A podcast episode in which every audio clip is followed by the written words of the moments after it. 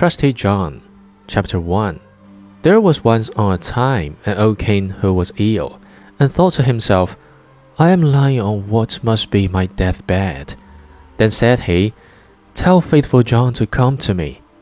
Faithful John was his favorite servant, and was so called, because he had for his whole life long been so true to him.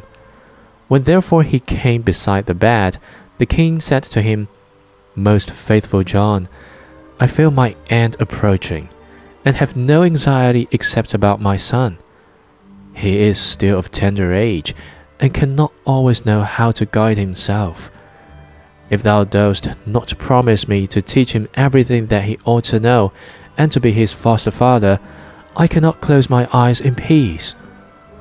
Then answered faithful John, I will not forsake him, and will serve him with fidelity, even if it should cost me my life.